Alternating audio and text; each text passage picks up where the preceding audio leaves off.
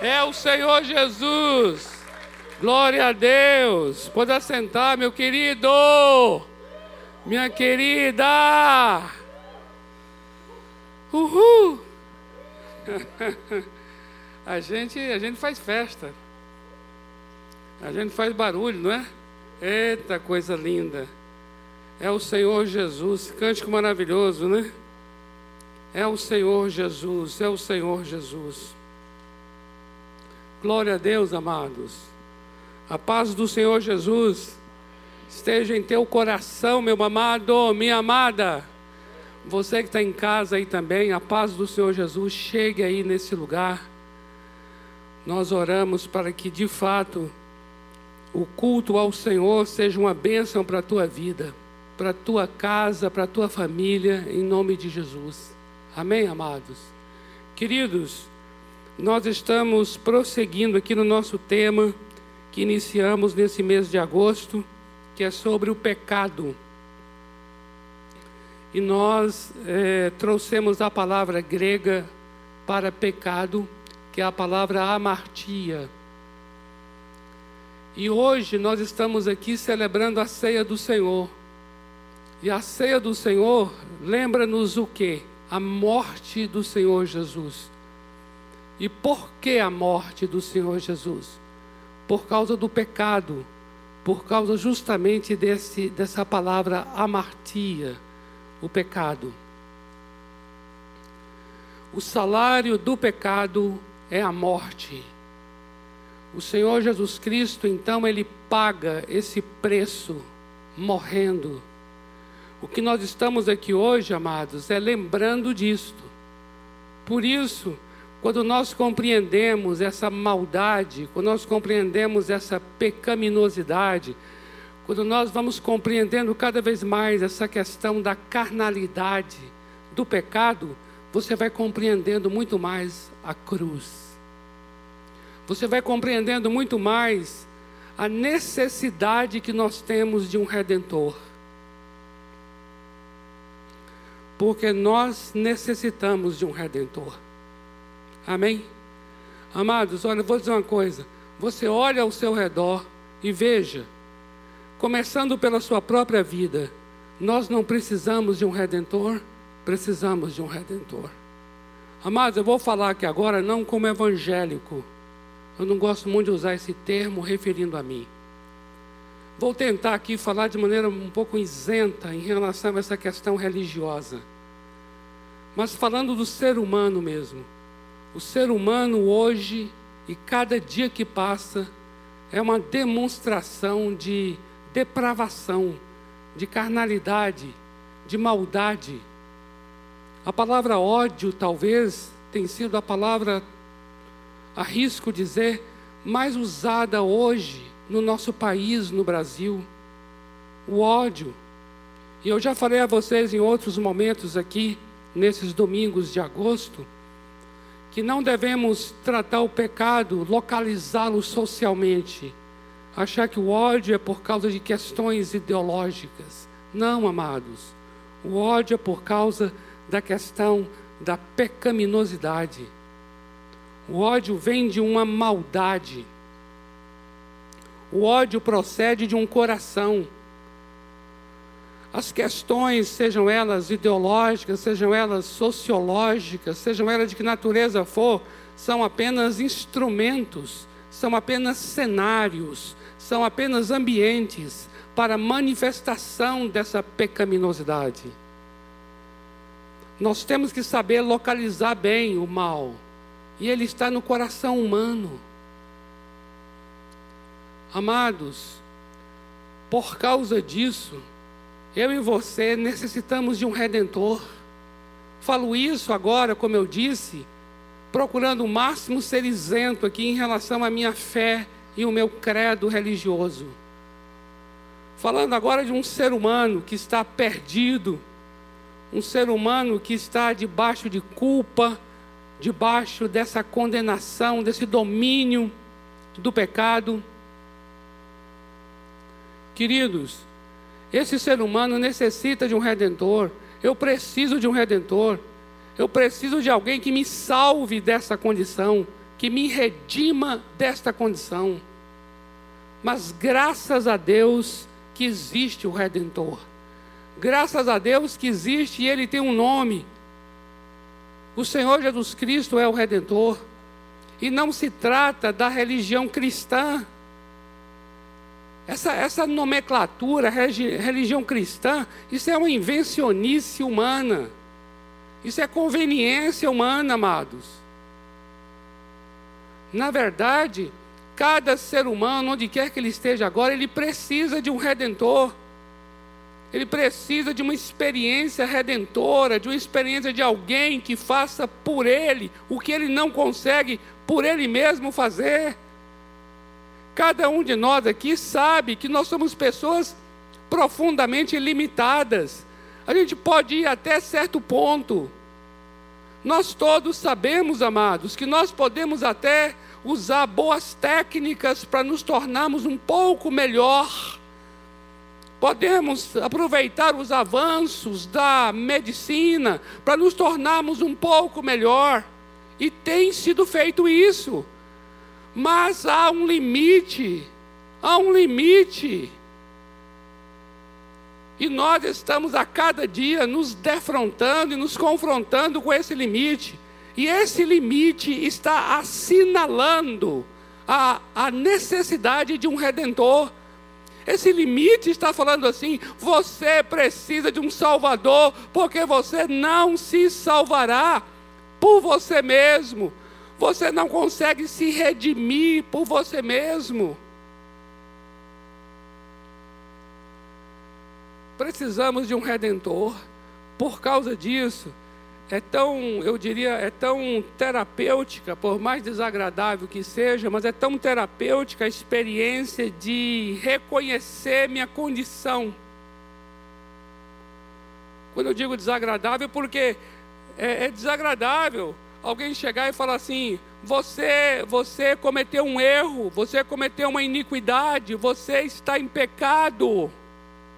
Isso é desagradável, isso é desconfortável, mas eu diria que é terapêutico no sentido de, da mesma forma como alguém fala assim: olha, você precisa saber que tem uma doença, porque senão essa doença vai te consumir por completo e vai destruir sua vida. Quão maravilhoso é que haja um diagnóstico logo e você já saiba do mal que você tem. E maravilhoso ainda saber que existe um remédio para esse mal. Então é terapêutico, não é, queridos? Que alguém chegue para você e para mim e diga assim: olha, você, você, você está vivendo de uma maneira, e essa maneira sua de viver está me mostrando o quanto você precisa de um redentor o quanto você precisa de uma salvação. E só há um que salva, só há um que redime. Então é, então tem um, tem um, tem um aspecto aqui que eu chamaria de um aspecto de de bênção quando alguém traz à tona a minha necessidade. Quando aquilo, aquilo, aquilo que é o meu mal, que talvez eu não estava reconhecendo, ele vem à luz. Isso tem um valor muito grande. Por isso, jamais você despreze quando alguém vai fazer uma observação crítica, jamais despreze quando alguém vai te exortar, jamais despreze quando alguém vai querer corrigir você em alguma coisa. Amados, o nosso orgulho, a nossa vaidade, resiste a toda forma de repreensão. O nosso orgulho, a nossa vaidade resiste a toda forma de exortação. Nós temos uma dificuldade profunda em aceitar uma crítica, uma correção, quando aquilo, na verdade, está vindo para endireitar, está vindo para curar, está vindo para me libertar. E eu queria compartilhar exatamente isso com vocês aqui, para nós chegarmos nesse momento da ceia, esse momento da cruz. Observa bem. Primeiro, você tem a lei de Deus que vem a nós para expor a nossa real condição. E depois vem a experiência da cruz para trazer a nós a salvação desta condição. Eu queria ler uns textos com vocês aqui. Está primeiramente em Romanos capítulo 3, versículo 20. Romanos 3, 20. Romanos 3, 20.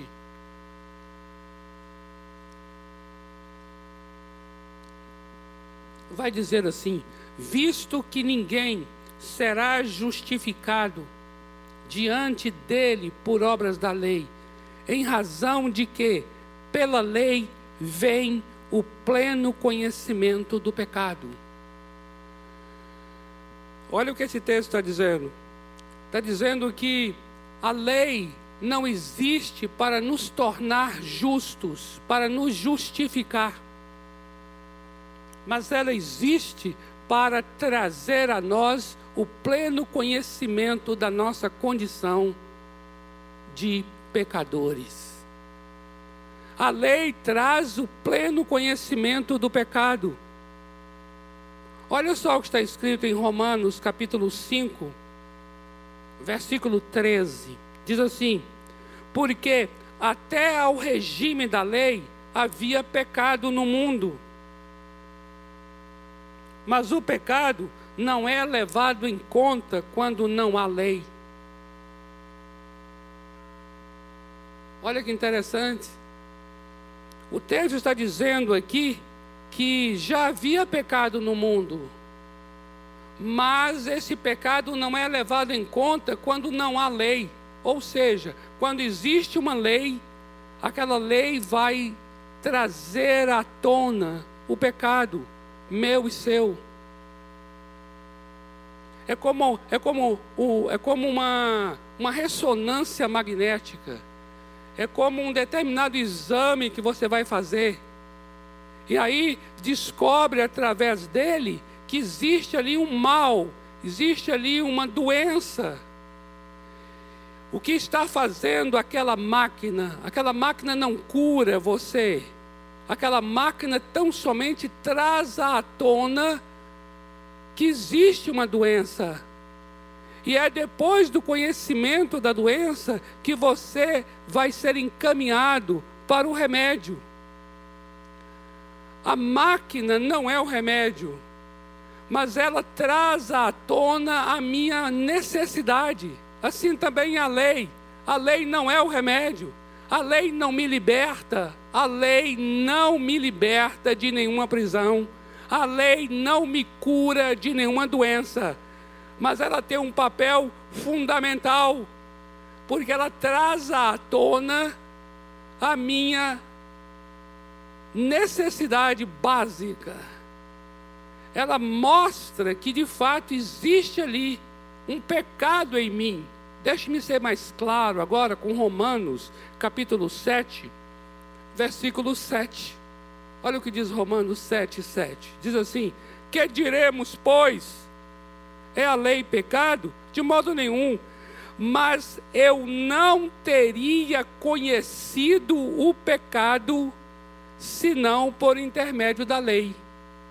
Pois não teria eu conhecido a cobiça se a lei não dissera não cobiçarás. Olha que interessante. Depois que a lei falou assim, não cobiçarás, eu fui descobrir que há em mim uma cobiça. Porque quando não havia nenhuma lei, eu não sabia que eu cobiçava. Mas quando apareceu uma lei pedindo, exigindo que eu não cobisse, a carnalidade dentro de mim ela se rebelou contra a lei. Porque você quer conhecer, presta atenção, você quer conhecer o mal que está dentro, é só ter uma lei que está fora. Qualquer tipo de instrução, quando eu falo lei aqui, vai ser qualquer tipo de regra, qualquer tipo de instrução. Conhece o famoso, né? não mexa aqui. Aí já dá uma agonia para mexer. Já dá uma agonia. É interessante que antes talvez você mexia e como, e como você mexia, você não sabia o quanto o quanto você tinha dentro de você uma rebeldia, uma oposição, uma hostilidade dentro de você. Quando foi que você descobriu isso? Quando apareceu uma lei dizendo não mexa aqui. Quando é que você sabe que você tem uma potência para transgredir? É quando surge uma referência limitadora fora de você.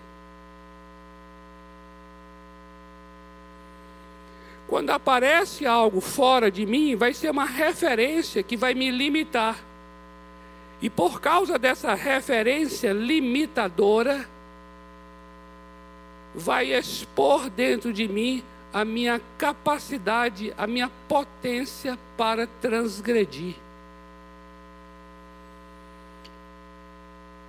Agora veja o que é muito interessante aqui agora, que é o seguinte: essa capacidade, essa potência dentro de mim, que a Bíblia chama de carne, pecado, ela é mais poderosa do que essa lei que me impede de transgredir. Na verdade, esse pecado, essa carne, ela torna essa lei enferma e fraca.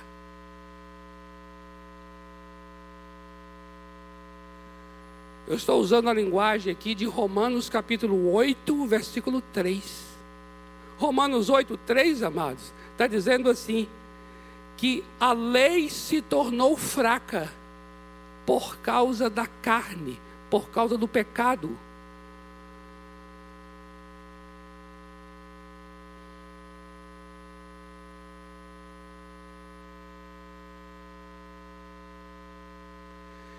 Amados, você já viu aqueles avisos que tem é, nas carteiras de cigarro e também nos bares, os cartazes assim? Tem vários cartazes do Ministério de Saúde advertindo o quanto fumar é prejudicial à saúde. E ali tem imagens terríveis assim. Tem imagem de uma pessoa quase que já assim morrendo, mostrando que o, a nicotina produz câncer. Tem uma imagem de uma mulher assim totalmente envelhecida, mostrando o quanto o, a nicotina produz na, na feição, no rosto. Ou seja, o Ministério de Saúde, da, o Ministério de Saúde está advertindo. Isso é a lei, é a lei, é a instrução, é o mandamento, em forma de imagens, em forma de avisos, em forma de cartazes. Só que essa lei, em forma de cartazes, não tem poder contra a carne e o vício que está operando no interior, no corpo, nos desejos da pessoa. A pessoa continua pegando aquele, aquele, aquela carteira dele tranquilamente. Ele continua preso a esse vício tranquilamente ah, e levando aquela carteira com aquele aviso horroroso aqui, mas para ele aquilo é totalmente indiferente. Por quê? Porque a lei se acha fraca em relação à carne. Você está compreendendo?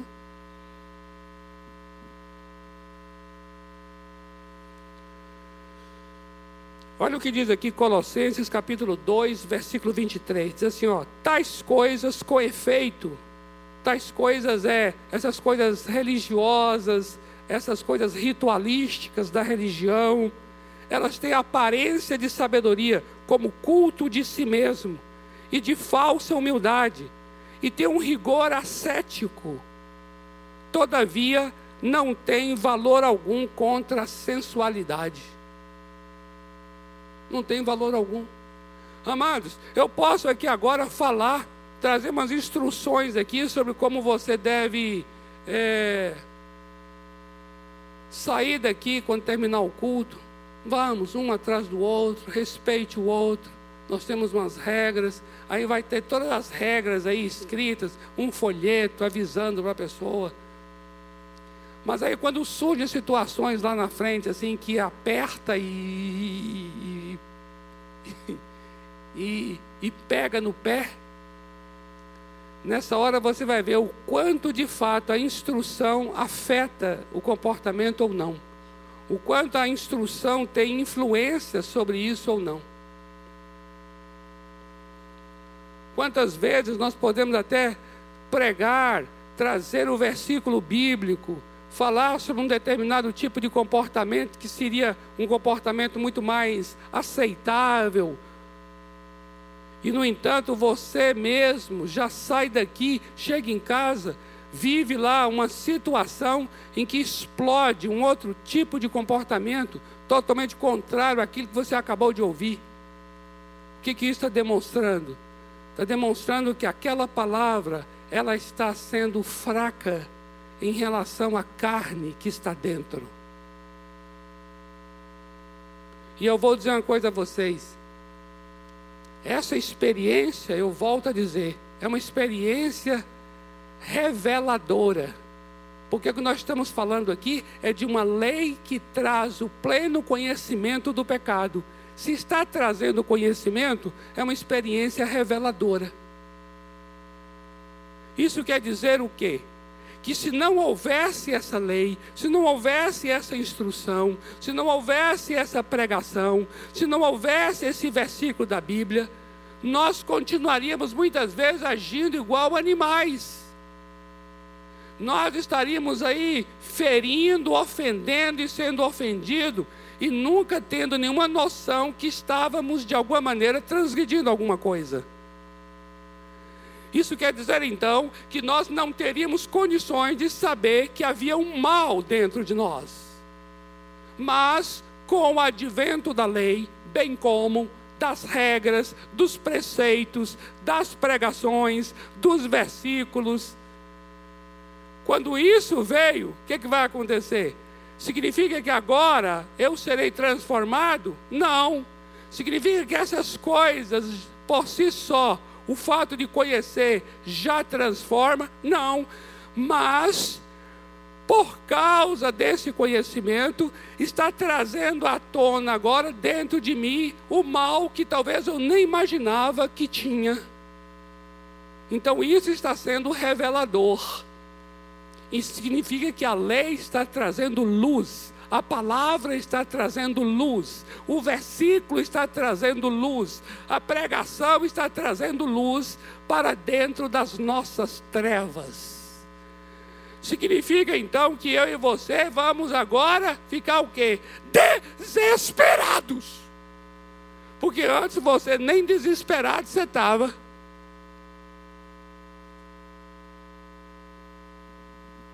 Agora você vai ficar o quê? Eu e você vamos ficar o quê? Perdidos. Porque agora vai dizer assim, ó, tá vendo?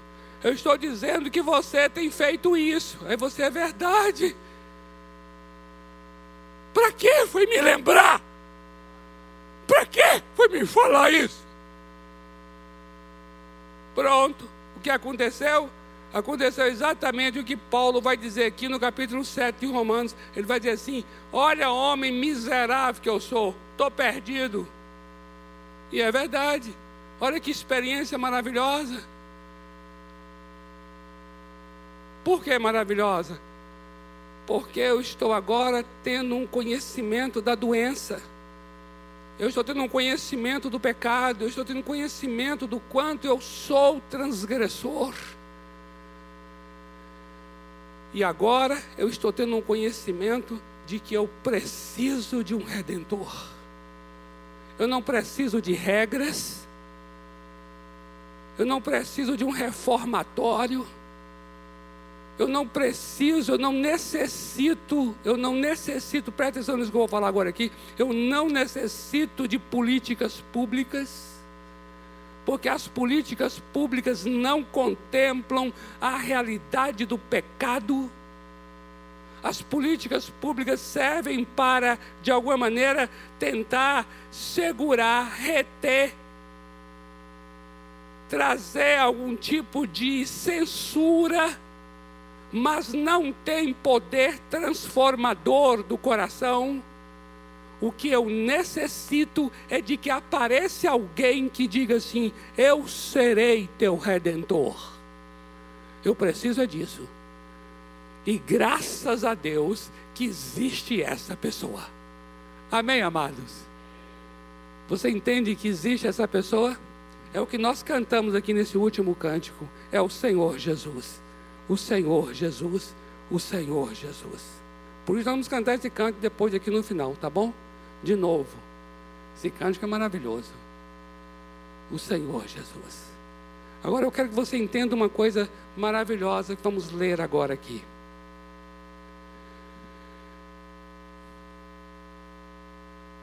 O Evangelho não é uma proposta de reforma. O Evangelho é uma proposta de transformação. Por causa disso, o Senhor Jesus, mais do que trazer uma conduta de como me livrar do pecado, ele fez um ato que ninguém jamais fez igual. Ele se tornou pecado. Presta atenção nisso aqui. Por quê? Porque não há como solucionar uma coisa que é de natureza pecaminosa apenas trazendo regras de mudança. Por quê? Porque o problema não é comportamental. O problema é de natureza e não de comportamento. Por isso a solução tem que passar por alguém se tornando pecado e morrendo para matar esse pecado.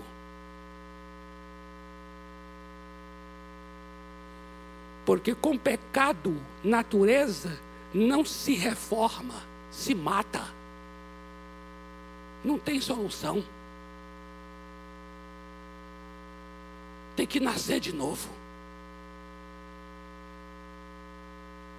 Eita! É maravilhoso demais. Segura aí, porque a gente não vai entender tudo hoje, não, viu? Porque a gente nem tem tempo para entender, olha lá. Mas eu queria que você segurasse essa informação bíblica do Evangelho, essa boa notícia. Jesus não é apenas um mestre que está ali dizendo assim: ó, você tem que fazer agora assim, tem que agir assim, tem que agir assado, tem que agora respirar três vezes, tem que agora alongar, alonga, alonga, suspira. Não. Por quê? Porque sabe que podemos passar por isso tudo e voltar à mesma desgraça de sempre. Porque a questão não é comportamental, é uma questão de coração, é de natureza. Se é de natureza, a solução tem que ser radical. E qual é a solução radical? Alguém se tornando o próprio pecado e morrendo. Porque a única solução para o pecado é a morte.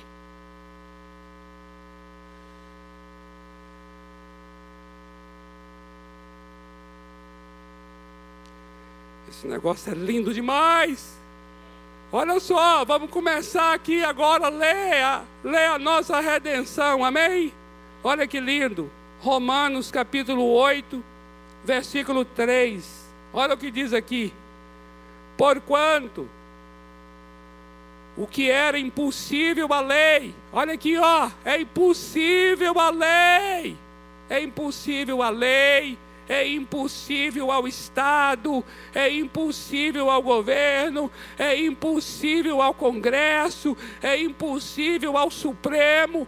Pode encher de lei, lei, lei, lei, porque os brasileiros vão transgredir, transgredir e transgredir.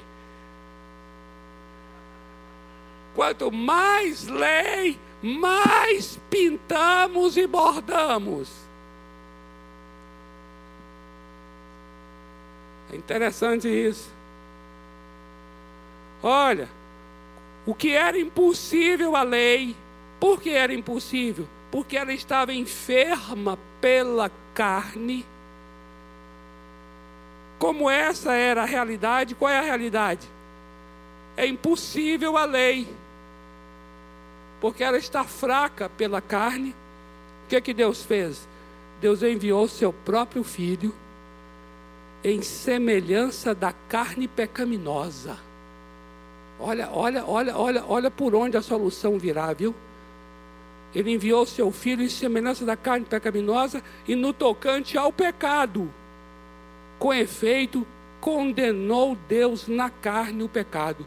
Ou seja, na cruz do Calvário, o pecado foi condenado, porque Jesus Cristo se tornou ali em semelhança de carne pecaminosa.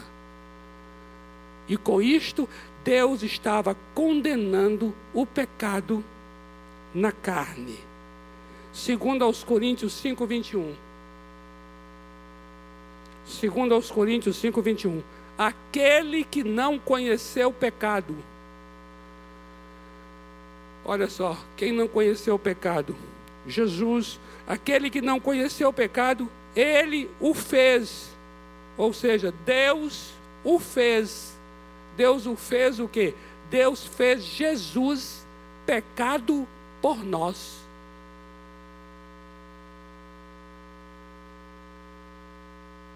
Para que nele fôssemos feitos justiça de Deus. Então ele foi feito pecado. Depois, olha o que aconteceu.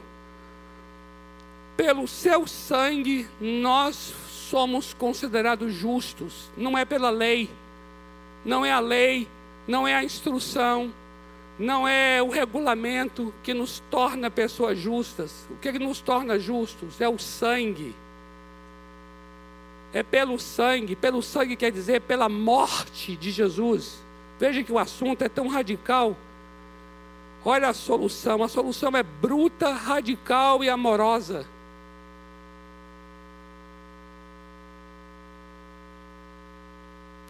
Romanos 5, 9. Logo, muito mais agora, sendo justificado pelo seu sangue, seremos por ele salvos da ira. Romanos 3, 24. O que aconteceu? Sendo justificados gratuitamente por sua graça, mediante a redenção que há em Cristo Jesus, ou seja, mediante a sua morte redentora, nós somos considerados pessoas justas. É pelo sangue, é pela morte. Outra coisa também, pela sua morte, ele pagou a nossa dívida, significa que nós fomos perdoados. O pecado traz, o pecado traz o preço. Mas aqui o texto diz que ele pagou a dívida perdoando-nos.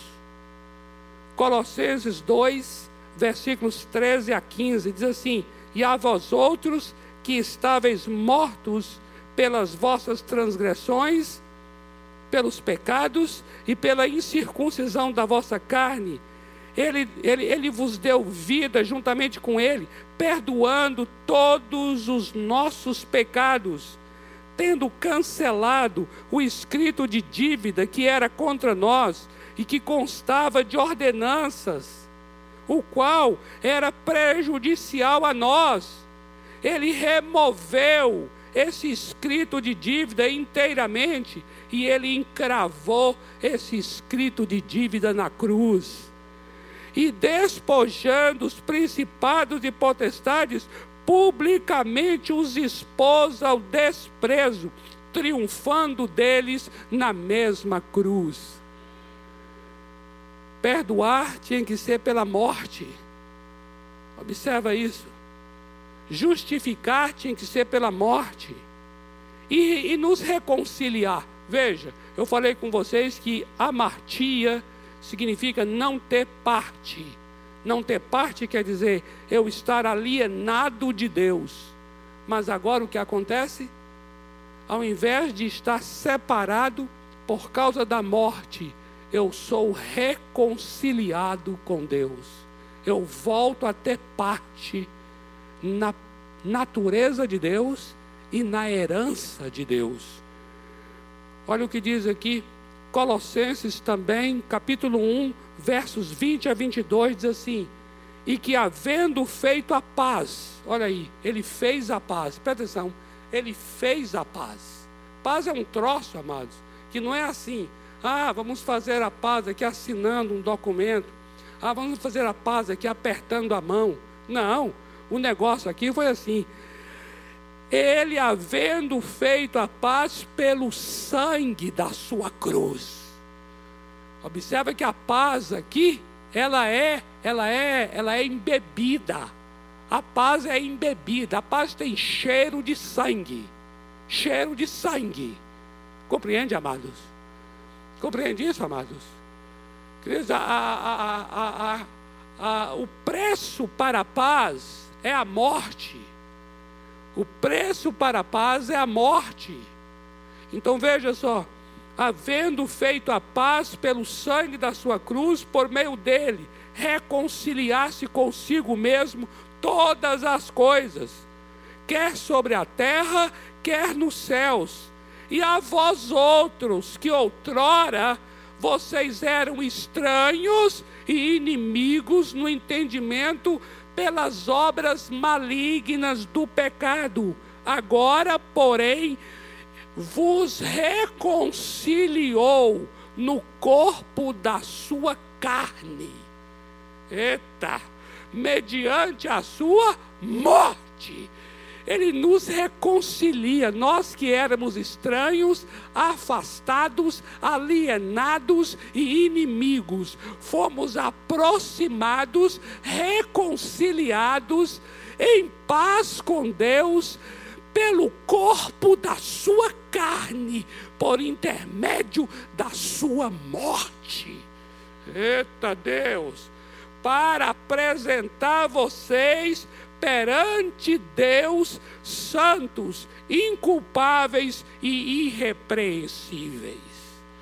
Ei, aleluia! Tem que aplaudir mesmo.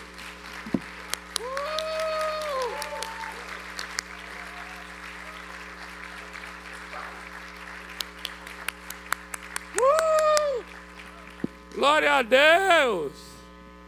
Você está você tá, você tá começando a acompanhar aqui, pela morte, pelo sangue, a radicalidade de como o problema do pecado é para ser tratado e resolvido. Não é com conversa, não é com ensinamento, não é com uma nova modo de vida, não é com uma nova instrução, não é com uma nova liturgia, não é com um novo manual de regras, não é assim, não é com, com retiros, não é com retiros, não é com, com gurus, não é com youtubers, não é com instrução de pastor, não é com instrução de padre, não é com igreja evangélica, não é porque frequenta a igreja evangélica, nada e ninguém, é pela morte a morte do Cordeiro. Uh!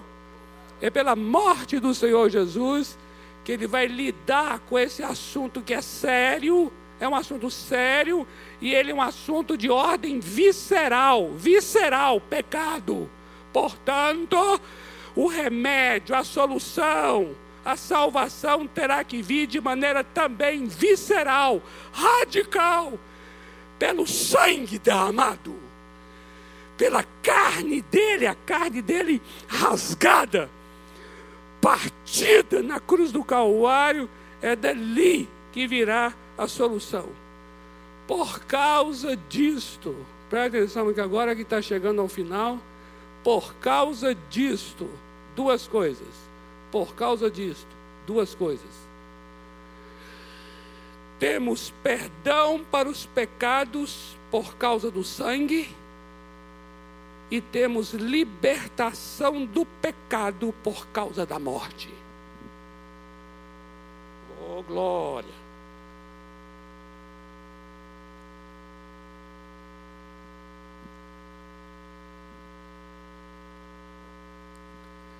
Por causa disso, temos perdão para os pecados por causa do sangue e temos a libertação deste pecado por causa da morte.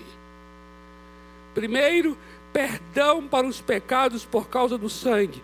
1 de João, capítulo 1, versículo 7, até o capítulo 2, versículo 2. Eu vou ler. Diz assim: Se, porém, andarmos na luz, como Ele está na luz, mantemos comunhão uns com os outros, e o sangue de Jesus, o sangue, seu Filho, nos purifica de todo pecado.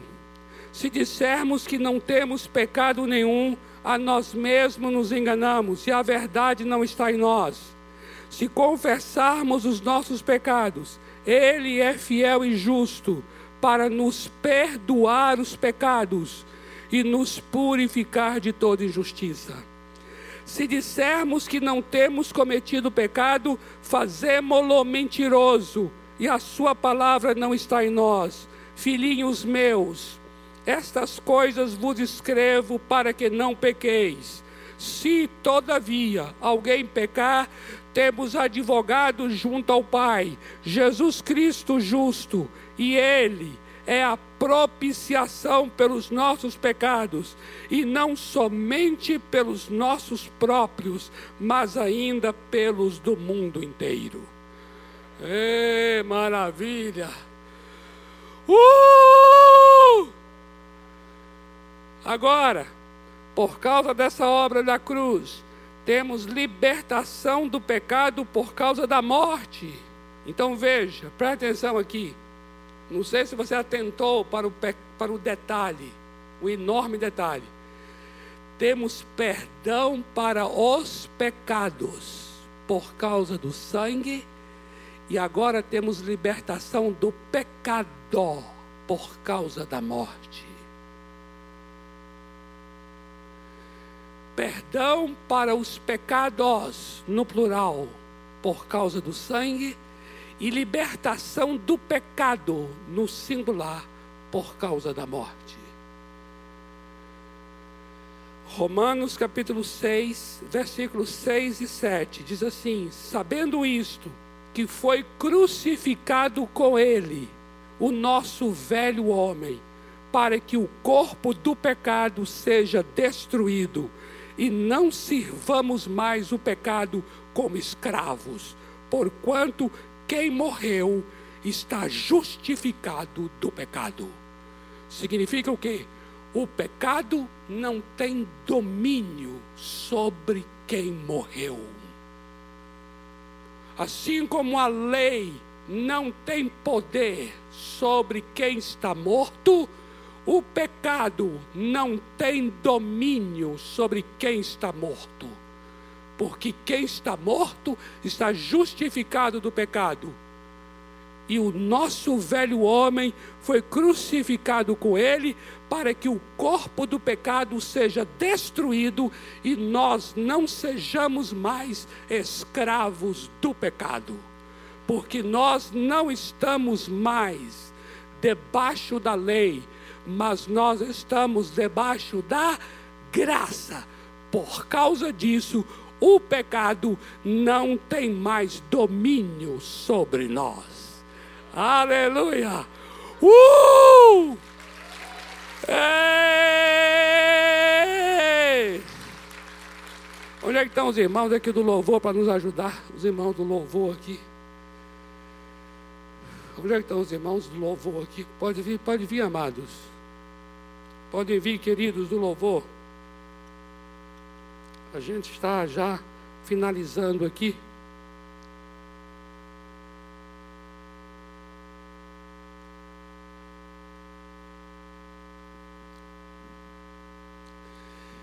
Amados irmãos,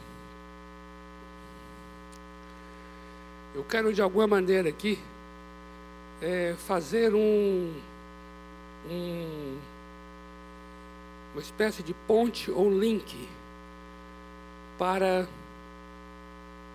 outros assuntos com os quais nós estaremos é, trabalhando junto com vocês aqui aos domingos que tem a ver com essa natureza do Senhor Jesus Cristo, essa vida nova do Senhor Jesus Cristo, que se constitui exatamente o que é o Evangelho. A nossa relação profunda com a vida do Senhor Jesus. Porque quando a gente está lendo esses textos aqui agora, os irmãos estão aí? Quando, quando, quando nós estamos lendo esses textos, e pode vir, pode vir os irmãos aqui.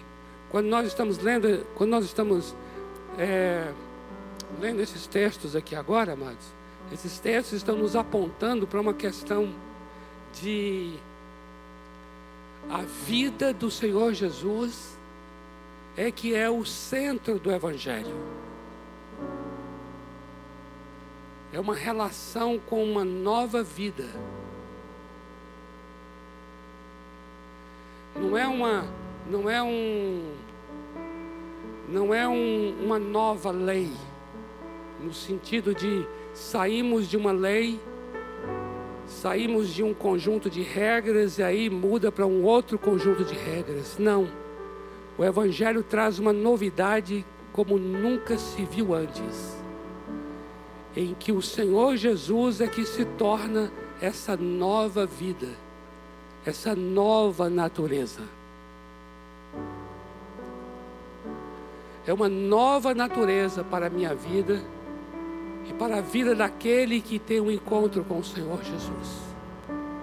O que eu acabei de ler aqui, nesse último texto, diz assim: que o meu velho homem, aquilo que é mal em mim, foi crucificado com ele isso quer dizer então que existe uma relação tão profunda entre a vida do Senhor e a minha vida.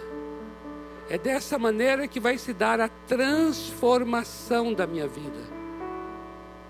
Não é uma mudança de comportamentos, é uma mudança de coração, é algo lá dentro que vai ser alterado. E o comportamento será uma extensão será uma consequência. Por isso é que o Espírito Santo vai aparecer no capítulo 8 de Romanos. Porque o Espírito Santo, ele será a pessoa que vai ter acesso ao meu coração e ao coração daquele que crê. Porque a experiência transformadora com Jesus é uma experiência de conformação à sua imagem e não de mudança de comportamento. Ou seja, o meu comportamento vai sendo alterado à medida em que eu vou me parecendo mais com Jesus.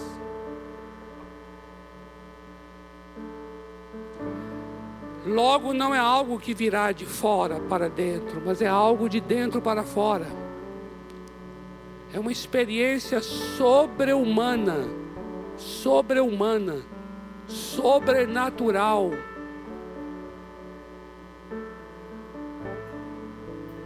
Oh, amados, é, não, não, eu quero fugir da tentação de continuar aqui por causa do nosso horário, mas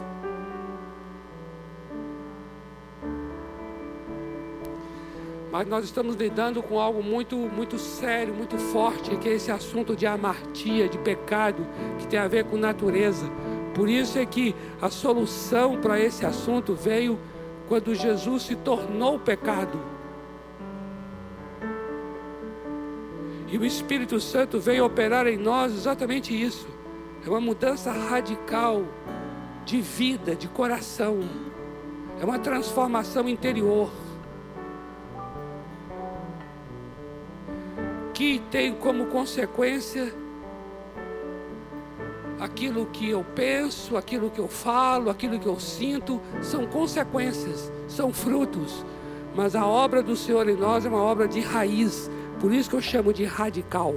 Eu falo assim, a obra do Evangelho é radical. Quando você entender, quando você ouvir a palavra radical, é literalmente radical quer dizer raiz. É uma obra de raiz é o Espírito operando lá dentro de mim.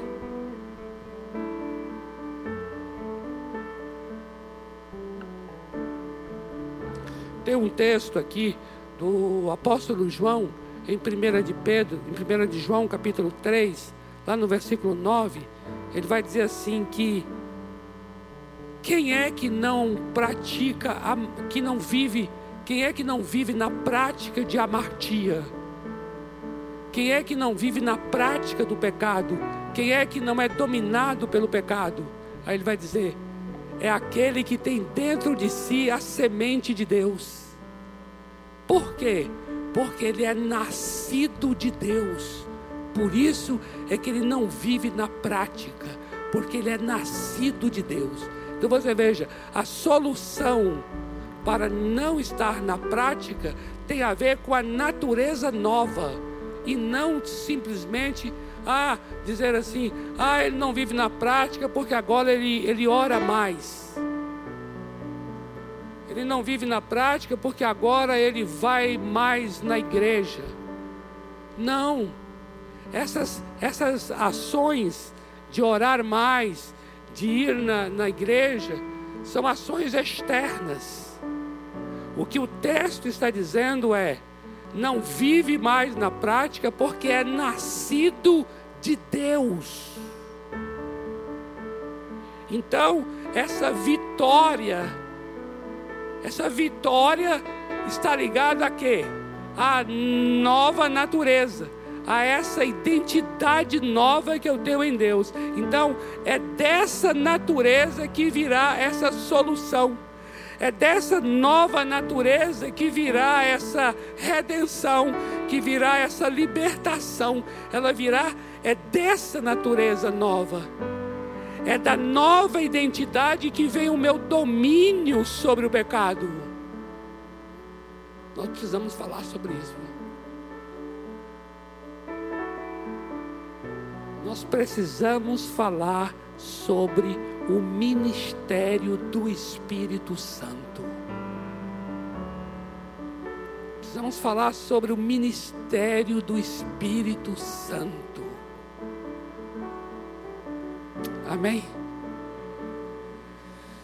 Glória a Deus. Glória a Deus. Glória a Deus.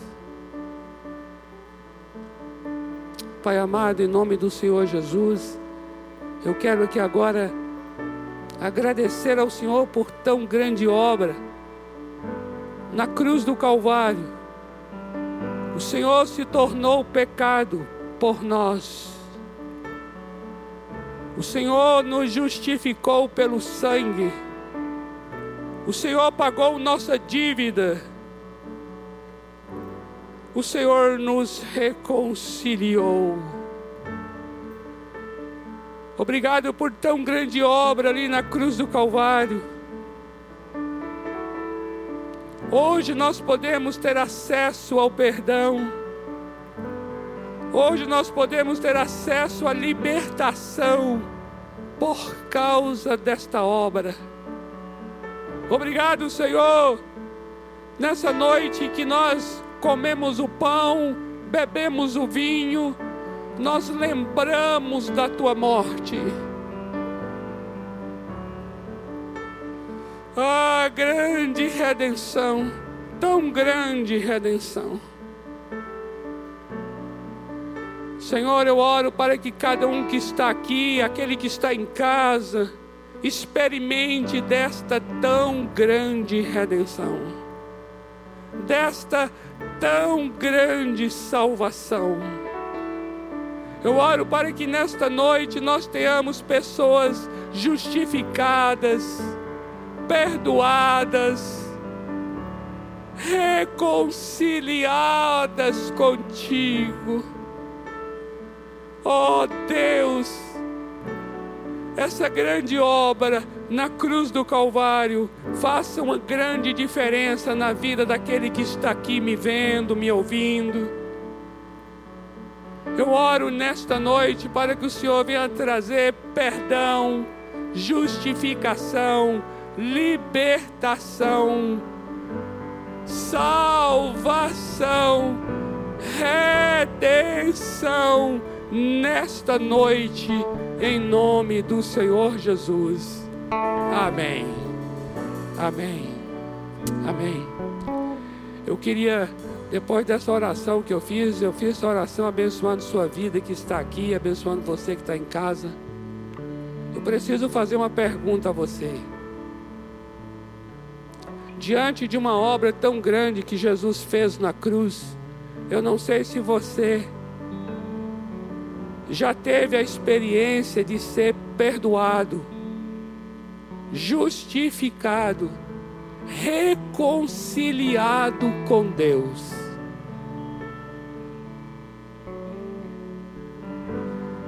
Porque essa obra ele fez por amor a você. Ele fez para que você tenha paz com Deus.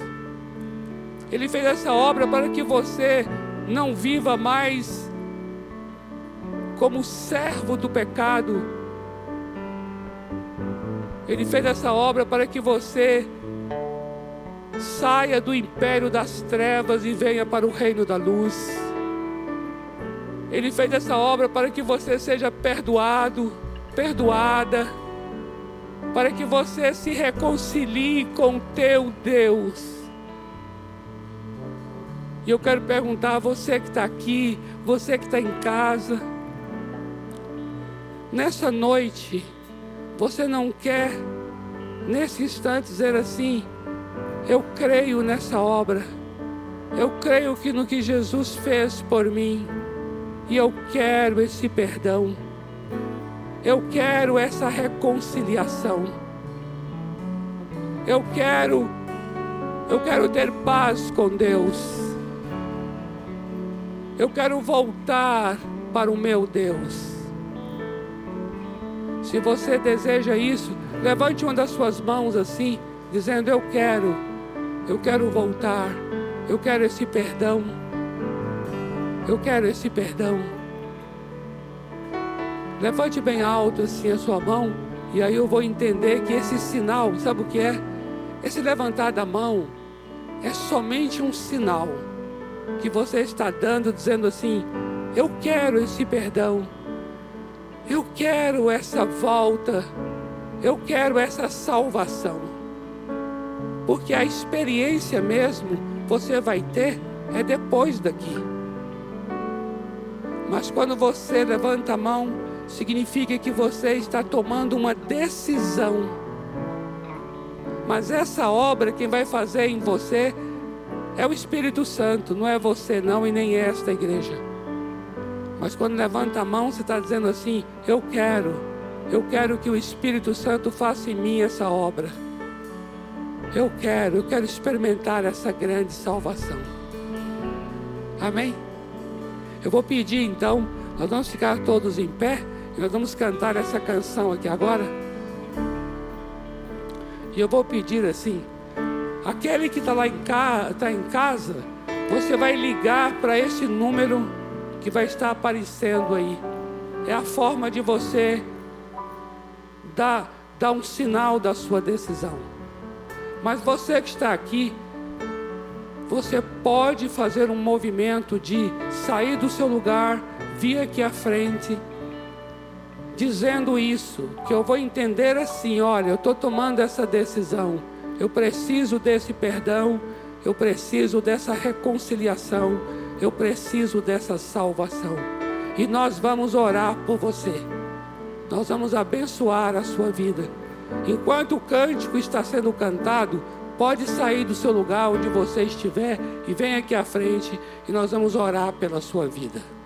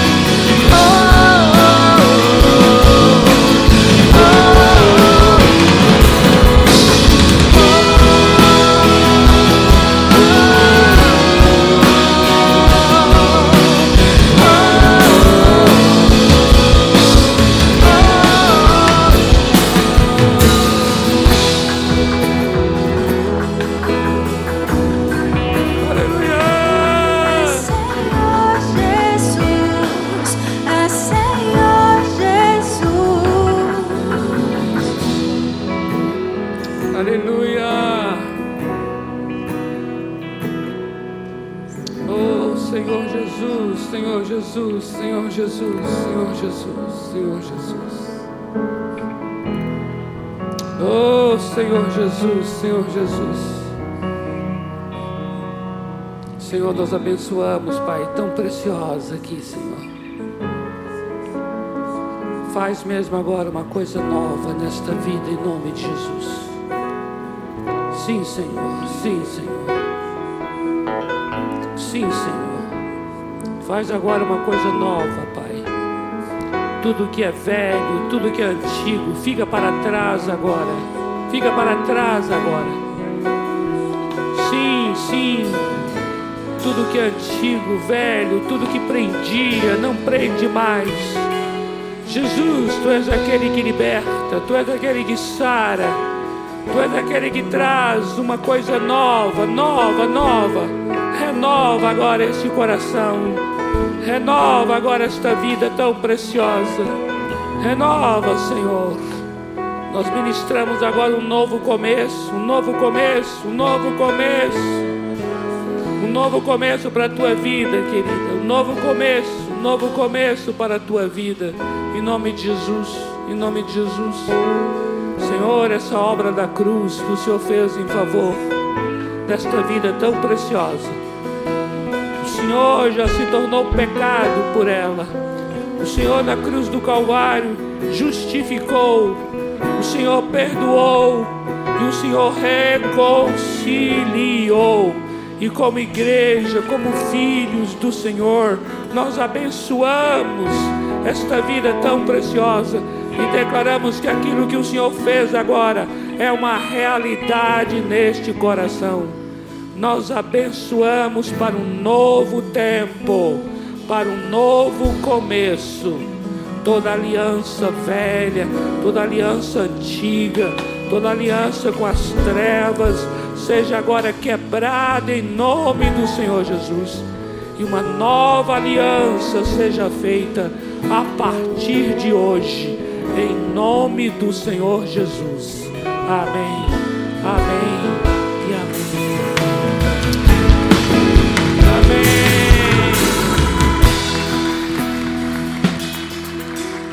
Amém. Glória a Deus, amada.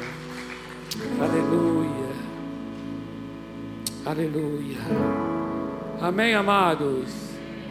Querido, nós vamos, nós vamos querer continuar orando por você, viu?